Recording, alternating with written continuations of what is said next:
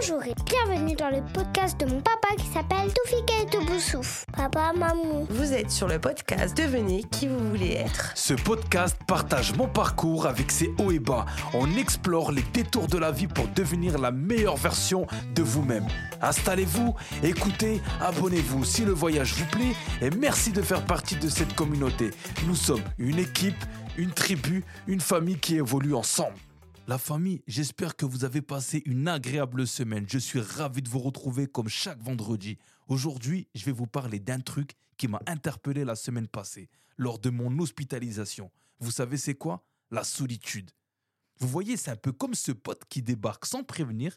Des fois, on l'apprécie, des fois, on ne comprend pas trop.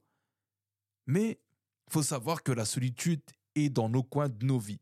Parfois, c'est quand tu as juste besoin de te retrouver et de faire le point ou un besoin d'être seul avec tes pensées.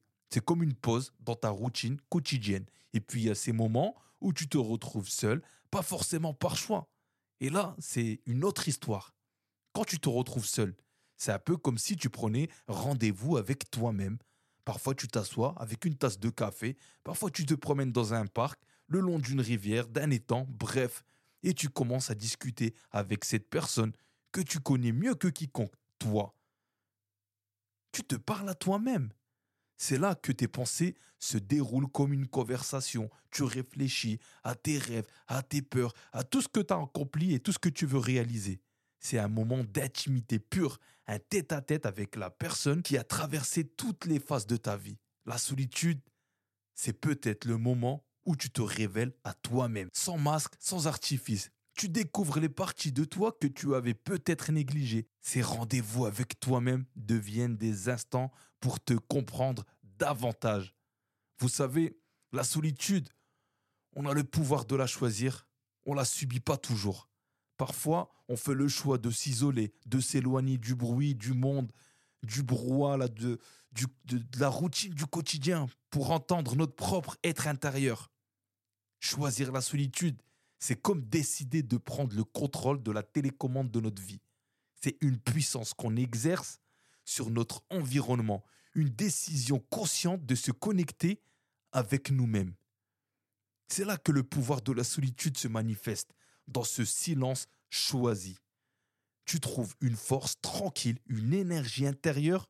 C'est à ce moment où tu n'as pas à répondre aux autres, où tu peux simplement être toi-même sans compromis. La solitude choisie, c'est l'occasion de se recentrer, de se recharger, de recharger ses batteries émotionnelles. C'est ta bulle sacrée où tu vas chercher dans tes propres ressources, où tu deviens ton propre refuge. Alors quand tu choisis la solitude, tu n'es plus seul, tu es en compagnie de toi-même. Oui, tu es en compagnie de toi-même. Tu n'es plus seul. Et c'est là que réside une forme de puissance, une connexion profonde avec la personne qui compte le plus dans ta vie, ta propre personne, toi et toi et encore toi. Mais vous savez, la solitude peut parfois frapper à notre porte sans prévenir. La solitude de la maladie qui se mélange avec nos craintes et nos pensées pour l'avenir. La solitude pour les parents quand les enfants sont grands et quittent le foyer. La solitude d'un divorce, la perte d'un proche, malheureusement. C'est la solitude du défi de l'épreuve de la vie. Elle est là, elle a son propre agenda, elle s'invite sans vraiment qu'on choisit cette solitude. Les défis de la solitude non choisie. Ça, c'est les défis de la solitude non choisie. Sont comme des vagues inattendues. On peut se sentir isolé, perdu, confronté à ses propres pensées sans filtre. C'est là que ça devient un défi, une épreuve à traverser. La solitude non choisie peut révéler nos faiblesses qu'on préfère ignorer. On peut se retrouver confronté à des émotions, mais difficiles, à des questions profondes sur soi-même, sur la vie. Dans ces moments de solitude non choisie, il y a aussi une opportunité de croissance. C'est comme si tu te retrouvais face à un miroir brut. Et là, tu as le choix de faire face à ce que tu vois, d'accepter, comme moi en 2021, au début de ma maladie, c'est d'accepter tous ces aspects, de toi que tu n'aimes pas forcément. Et ça te permet de les encaisser malgré tout. C'est un défi, mais chaque défi offre la possibilité de se découvrir davantage, de découvrir notre potentiel, notre force. La solitude non choisie peut devenir une période de réflexion profonde, de transformation personnelle, une redéfinition de soi. C'est là que vous pouvez décider de devenir qui vous voulez être. Moi, c'est dans ces moments de poussée de la maladie, dans ces moments de solitude que j'ai eu, que j'ai fait le choix de prendre ce nouveau virage. J'ai l'impression d'être une nouvelle personne.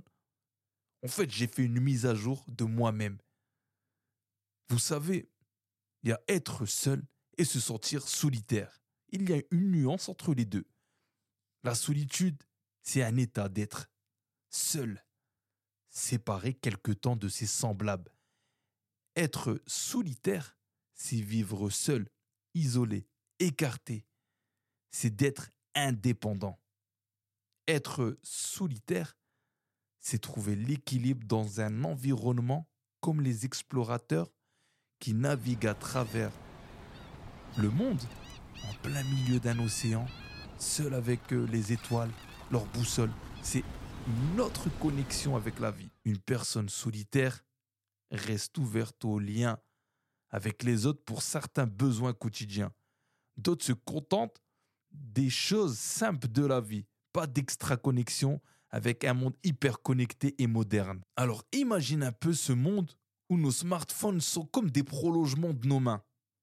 On est constamment connectés, mais paradoxalement, ça crée des espaces entre nous. Ces écrans brillants nous donnent une fenêtre sur la vie des autres. Mais parfois, ils nous isolent un peu plus chaque jour. Sur les réseaux sociaux, on partage des moments de nos vies. Mais est-ce qu'on est vraiment connectés entre nous Ça crée souvent cette bizarrerie, ce truc chelou. On est hyper connectés en ligne, mais on se sent seul dans la vie réelle. Nos écrans sont devenus des portes vers des mondes fantastiques. Mais en même temps, ce sont des murs entre nous. Les likes, les commentaires, c'est sympa. Mais ça ne remplace pas le réconfort d'un rire partagé, d'une vraie conversation. En plus, les échanges virtuels, on ne ressent pas les émotions de la personne de l'autre côté de votre écran, de nos écrans. La technologie, tu vois, elle a créé des liens virtuels. Mais elle a aussi introduit une nouvelle forme de solitude. On peut être entouré de centaines d'amis en ligne, mais dans le monde réel, ils se comptent sur les doigts de nos mains. Et parlons de cette pression constante, les réseaux sociaux qui nous bombardent avec des images de vie parfaite. Je tire pas à balles réelles sur les réseaux sociaux, attention. C'est juste un constat amer et triste on se compare, on se demande si notre existence est à la hauteur de ce qu'on voit. C'est un peu comme si la société moderne avait ouvert la porte à une nouvelle solitude. C'est une solitude façonnée par des pixels, au cœur de ce bordel social. Il y a des moments où on se raccroche aux relations, comme à une bouée anti-solitude. On cherche des amis sincères, ceux qui creusent plus loin que les clics, les swipes, qui regardent les reels sans intérêt. On a tous besoin de quelqu'un qui pige nos moments de silence, qui s'en fiche des posts Instagram, Facebook et autres, mais qui veut vraiment connaître nos coups durs. C'est dans ces relations véritables que la solitude du terrain, les vrais liens, pas le lien www.https. Je parle des vrais liens physiques et authentiques, celles que moi J'appelle la lumière qui éclaire l'obscurité. C'est les liens entre potes, les liens familiaux, les relations qui dépassent les écrans. Voilà ce qui compte vraiment.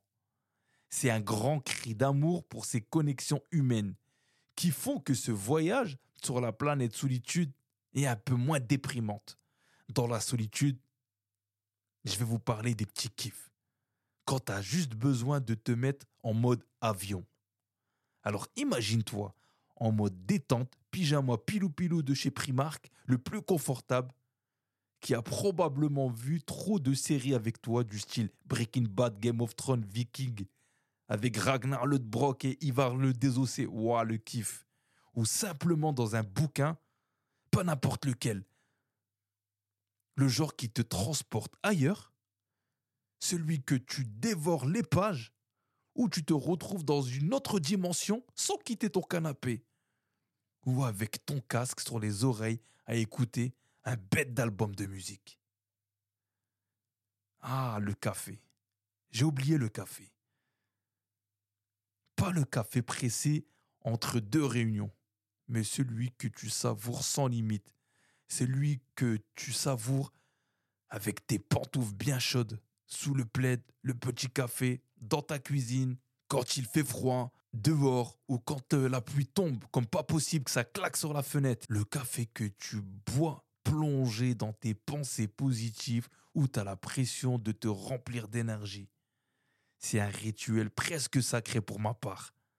Faut pas venir me déranger à ce moment-là. C'est un moment suspendu dans l'espace-temps. C'est tout ça, tu vois, ces petits kiffs qui se cachent dans la simplicité du quotidien, mais qui prennent une toute autre saveur quand tu les savoures en solitude. Voilà, on vient de finir ce podcast sur la solitude. C'est pas toujours le truc le plus cool, mais tu sais quoi?